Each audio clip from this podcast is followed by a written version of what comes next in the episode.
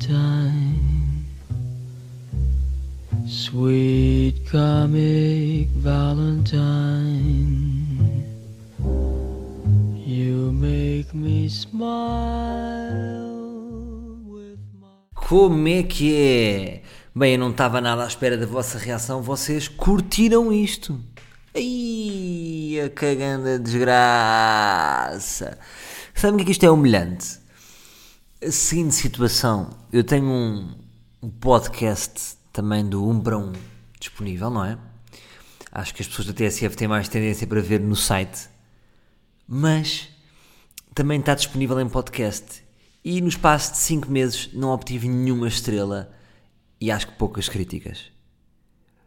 O ar livre, de um momento para o outro, pum! As pessoas dão um grande feedback. E sabe o que é que isto quer dizer? É que vocês não papam merdas, não é? Vocês agora só querem merdas livres, merdas independentes, onde sintam que as pessoas estão a falar sem adereços e sem calculismos. Por isso aqui estamos para o terceiro episódio de Ar Livre, que eu comecei a gravar de uma forma altamente random. Porquê? Porque eu pensei, faço uma vez por semana, não faço, sexta. Estamos a dizer assim, vou gravar à sexta. Lá está, já estava a minha mentalidade calculista de pensar num dia correto. Isto não tem dia correto. Isto é quando me apetece. Neste momento não está aqui ninguém no escritório? Sim. Revelar então no terceiro episódio que eu gravo isto diretamente de um escritório, eh, do meu escritório. Eh, é um escritório que eu partilho com mais pessoas, mas muitas vezes eh, estou cá sozinho. A maior parte das vezes. Porque é um escritório mais ativo da parte da manhã e depois à tarde as pessoas vão para a praia porque não fazem um cu. Não, estou a brincar. Uh, têm outras cenas para fazer. E eu fico aqui na minha boa. E à minha frente o que é que eu vejo? Vejo o meu microfone, vejo duas águas que eu vou acumulando aqui. E, e eu muitas vezes penso: a água tem validade. Porque eu tenho aqui uma água, eu acho que para aí desde janeiro. A água até vos diga marca Alcafaz, Serra do Caramulo, água nascente. Estamos a falar de uma água de meio litro que eu tenho aqui. Já beberiquei um bocadinho em janeiro e passado, que é seis meses, está aqui água. Será que esta água é boa? Se eu morrer, o que é que, vai, que, é que me vai acontecer? Se eu beber, vou morrer? Imagina, e El Salvador, sabes o que, é que, que é que se passou? É pá, bebeu aquela alcafaz. Nunca bebes água fora do tempo. Portanto, é uma reflexão que eu deixo, malta. Ora, mas estou muito feliz com esta cena do podcast. Uh, até parece que influenciou a minha vida positivamente, acreditam? Não sei. Será que isto é uma espécie de autopsicanálise? Uh, autopsicoterapia? Talvez seja melhor dizer assim, porque as pessoas têm esta ilusão de, de quando vais a um psicólogo que, que se está em psicanálise. Não. Isso não é assim. Um psicólogo faz psicoterapia. Merdas que eu sei. Sim, porque eu já fiz psicoterapia. Acreditam nisso. Dizer este nome parece que. Uh, eles vão pensar, ih, o gajo é maluco. Porque é muito imaginário das pessoas. Eu sinto que, que as pessoas têm muito medo dos psicólogos. É tipo, não querem aos psicólogos. É uma, é uma merda que eu acho que é estúpida.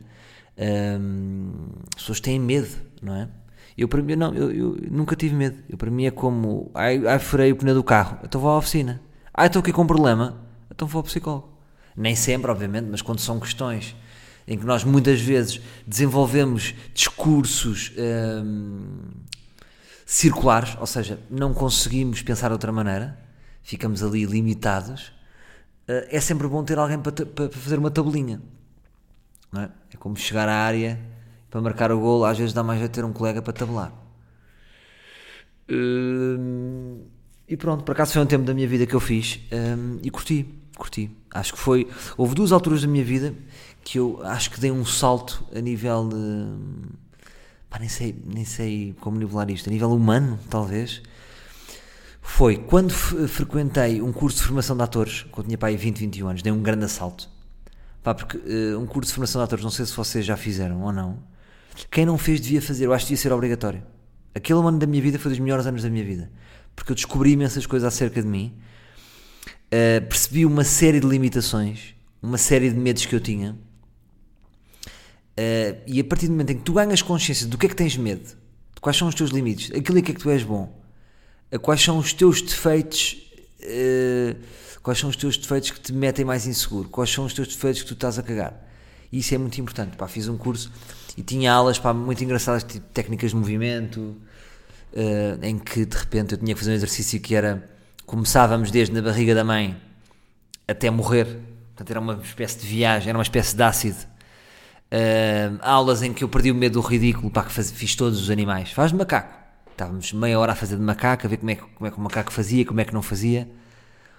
Um bocadinho um, um trabalho do ator e, e foi aí que eu perdi o medo do ridículo.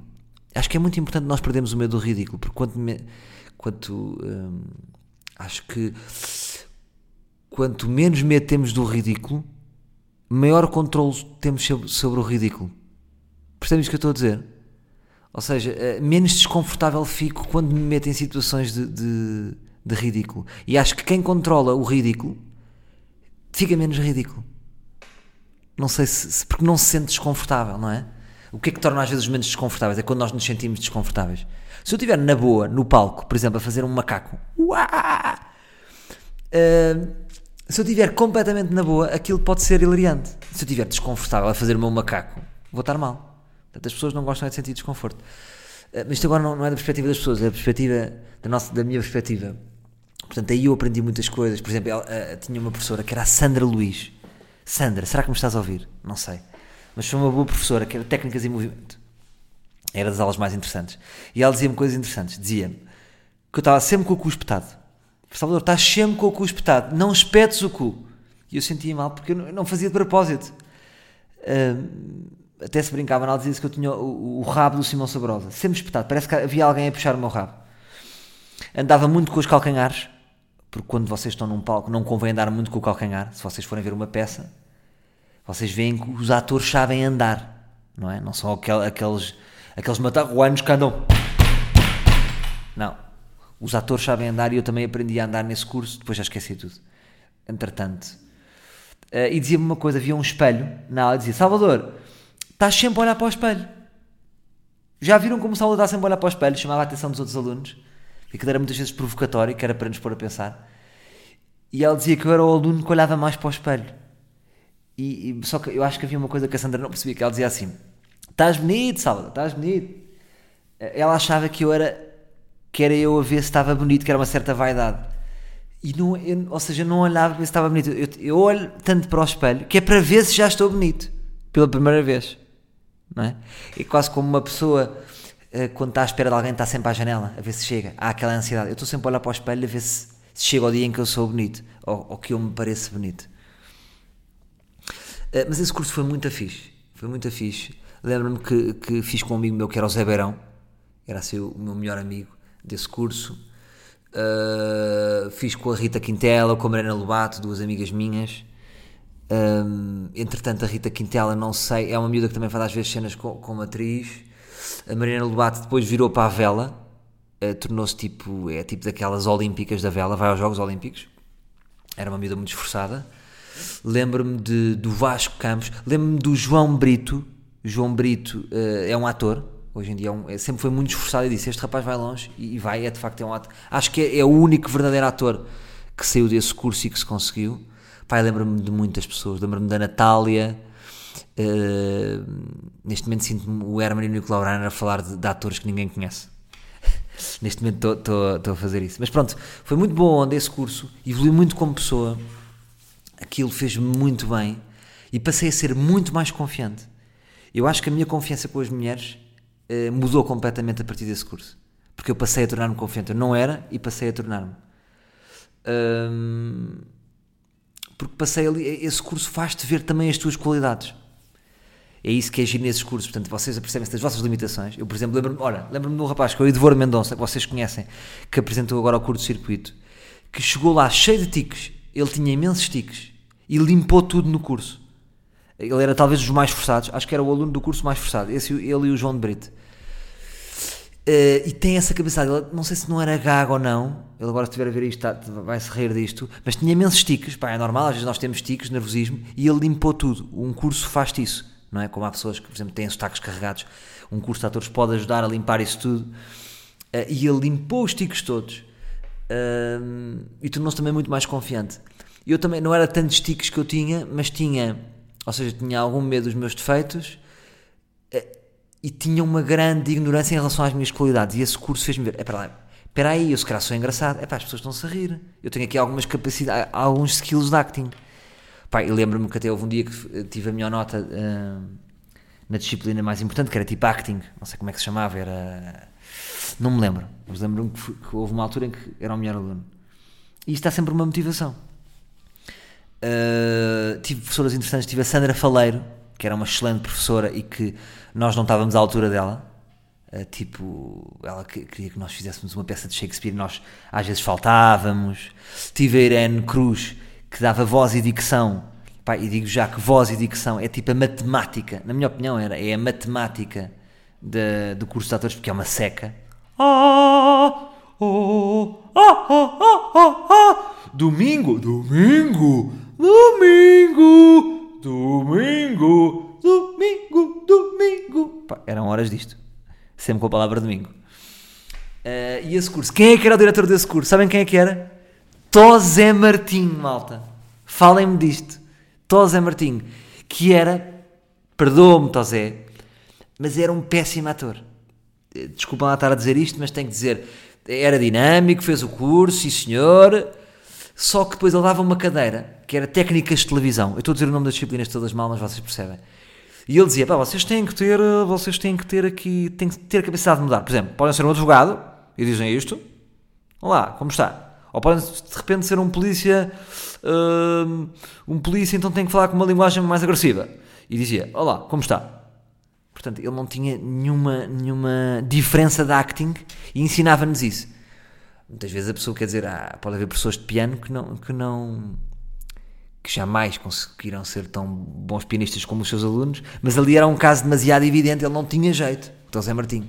Mas pronto, era um homem muito dinâmico, apareceu na altura do, do início das novelas, então era aquele galã Beto o que havia.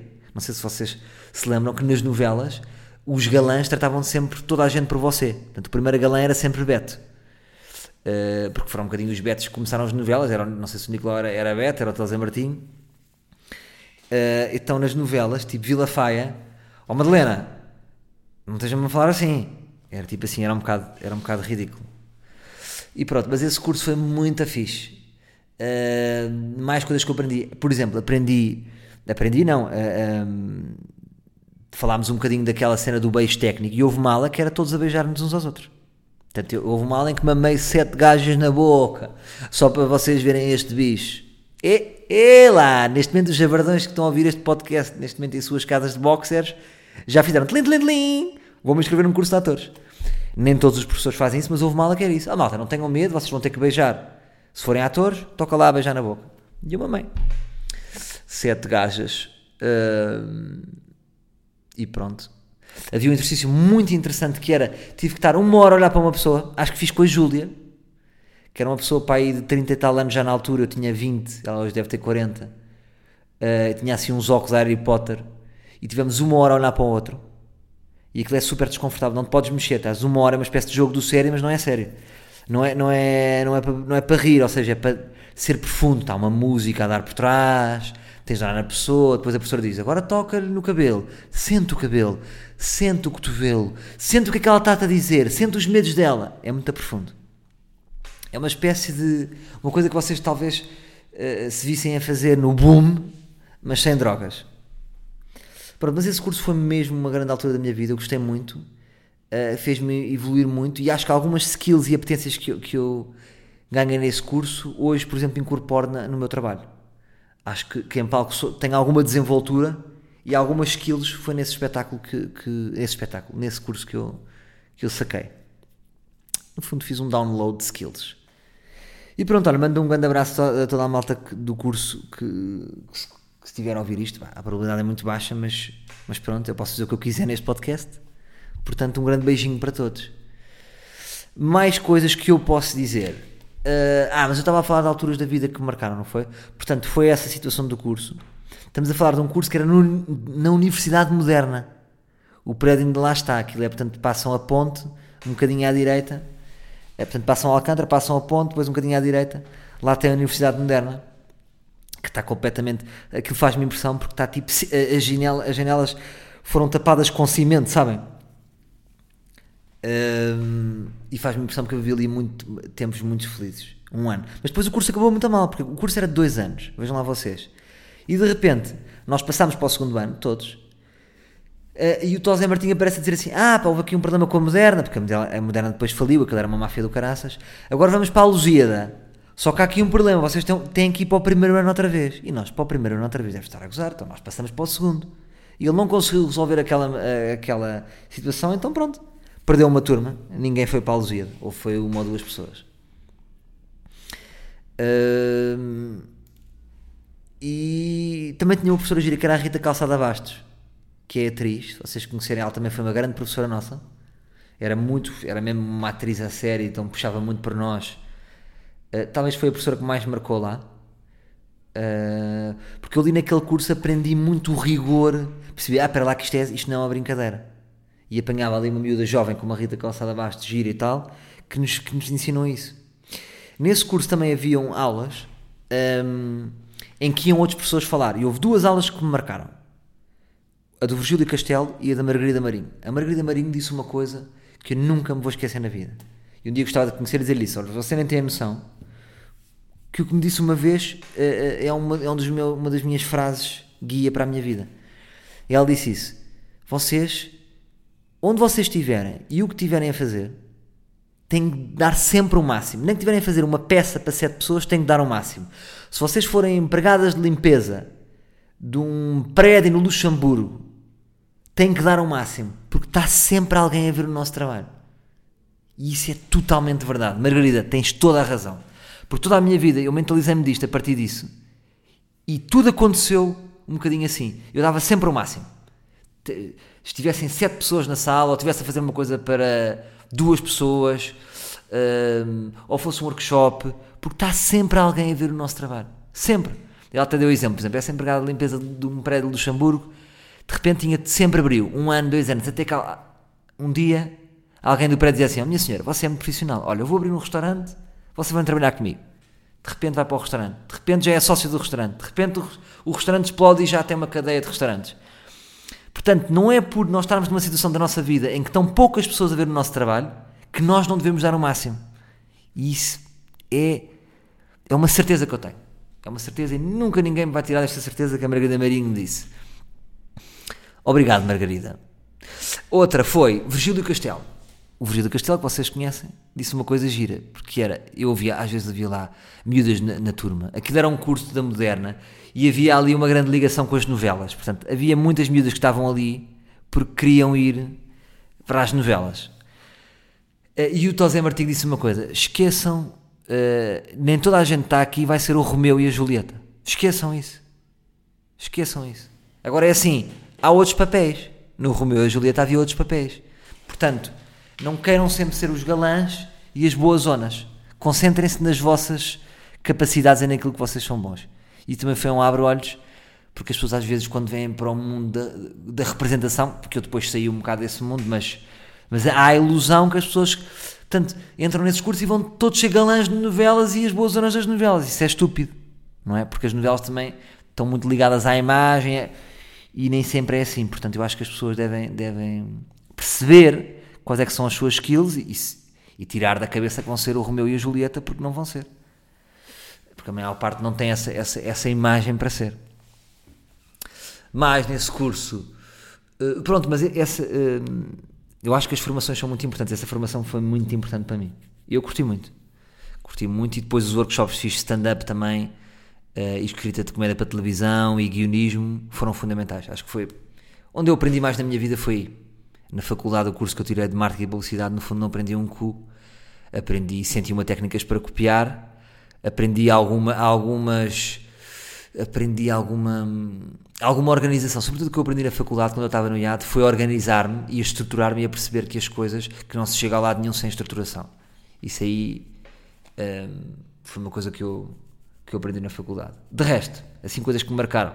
Vou fazer aquele, aquele barulho com a boca que é muito desagradável, que é. São pessoas que têm uma flatulência, que é o máximo do desprezo, é a flatulência oral, que é. Não aprendi grande coisa na faculdade. Agora, não é que, não é que vocês não podem aprender nada, possam aprender coisas no IAD. Têm é que estar acordados nas aulas. Têm que estar focados, não é? Portanto, o- um curso superior é, é como um- uma laranja no espremedor. Dá aquilo que vocês querem. Se vocês puserem aquela mão com osteoporose sem força sobre o espremedor, não vai espremer. Se tiverem com intensidade, vão ratar a laranja toda. Ei, agora fui buscar esta cena da laranja, até ficaram malucos com isto. Pronto, e a outra grande cena que, eh, que mudou a minha vida foi então a psicoterapia. Pronto, agora também não vou alongar muito sobre este tema que é super deep, mas evolui muito co- co- com, o meu psicólogo, porque ele faz-te perguntas que de repente desmascara e sente aí ainda medos mais profundos daqueles que um curso de teatro pode apanhar, na minha opinião. Vai-te falar da tua infância, vai-te falar da, da relação com os teus pais, vai-te falar da relação com os teus irmãos, uh, vai-te vai, vai às raízes. E isso, e isso faz-te evoluir muito, tu perceberes, ah, espera lá, então espera aí, eu reajo desta maneira com as mulheres por causa disto. Ah, eu, uh, eu sou ausente por causa disto. Ah, eu sou um bocado desconcentrado por causa... Tudo tem, eu acho que tudo tem uma explicação e no meu entender acho que nos torna mais, mais fortes perceber porquê. Há muitas pessoas que eu vejo que têm medo. Eu sinto. Vocês agora, alguns estão a ouvir e vocês têm medo, teriam medo de ir a um psicólogo. Então, se vocês têm medo é porque realmente têm alguma coisa para resolver, não é? Se há um medo. Ah, eu não sou dessas coisas, porque essas coisas também... Há medo. Portanto, há aqui medo. Se há medo, há aqui alguma coisa para resolver, malta. É isso que eu digo. Uh, eu não tenho medo. Agora também vos digo uma coisa interessante. E se o meu psicólogo estiver a ouvir, ele vai achar, achar piada. Talvez um dia volte. Porque não, às vezes gosto de voltar. Uh, volta e meia é importante voltar. Há sempre alguma coisa que nós não dizemos a um psicólogo. E eu sei qual é, mas não vos digo. Eu praticamente lhe disse 97%, mas há 3% que eu não tive coragem de dizer. Isso é que é muito deep, não é? E esses 3% uh, são muito difíceis de assumir. Se calhar vocês são capazes de dizer esses 3% a um amigo, assim, en passant, assim de repente, de uma maneira com mais humor, mas quando estás numa sala, com aquele clichê todo uh, de uma sala de, de, um psicoterapeuta, o coisa dos Kleenex, os cadeirões, tu estares a verbalizar torna aquilo muito mais sério, então custa-te muito mais dizer a verdade. E há 3% que eu guardo para mim. Ora, até pode ser um nome giro para um espetáculo, quando eu for mais velho, quando tiver 55. 3%. Giro, não é? Espera aí, mas já há uma série com isto. Não é os 3%. Fogo, pá. Odeio ser plagiado. Tive agora esta ideia e já fui plagiado. É uma série brasileira que está na Netflix. Bom, malta. Bem, grande intensidade, não foi? Acho que vou ficar por aqui. Vou ficar por aqui. Uh, mas curti. Curti este. Uh, muito obrigado por estarem a gostar. É óbvio que, que eu tenho que trabalhar aqui uh, aquele registro uh, de mesmo para mim, de pensar que, que eu não me posso deixar guiar pela opinião, uh, pela vossa opinião, mas é sempre importante um quentinho. E eu senti o vosso quentinho e agradeço-vos por isso. Já sabem, deixem as vossas avaliações, façam perguntas nas avaliações para desenvolvermos aqui quando eu voltar a ligar este micro. Está bem, malta? Uh, não se esqueçam que também vou estar aí na estrada uh, com o tipo anti-herói. Vou dia 17 de junho a Faro, 23 vou uh, às Calas da Rainha e 24 vou à Figueira da Foz. Está bem? Gosto muito de algumas pessoas que estão a ouvir, gosto de média de outras. E há pessoas que eu provavelmente não gosto. É impressionante, não é? Mas vocês podem gostar de mim. Agora, eu é que tenho que ser frontal convosco desde o início. Está bem? Vá. Até à próxima, meus chapas.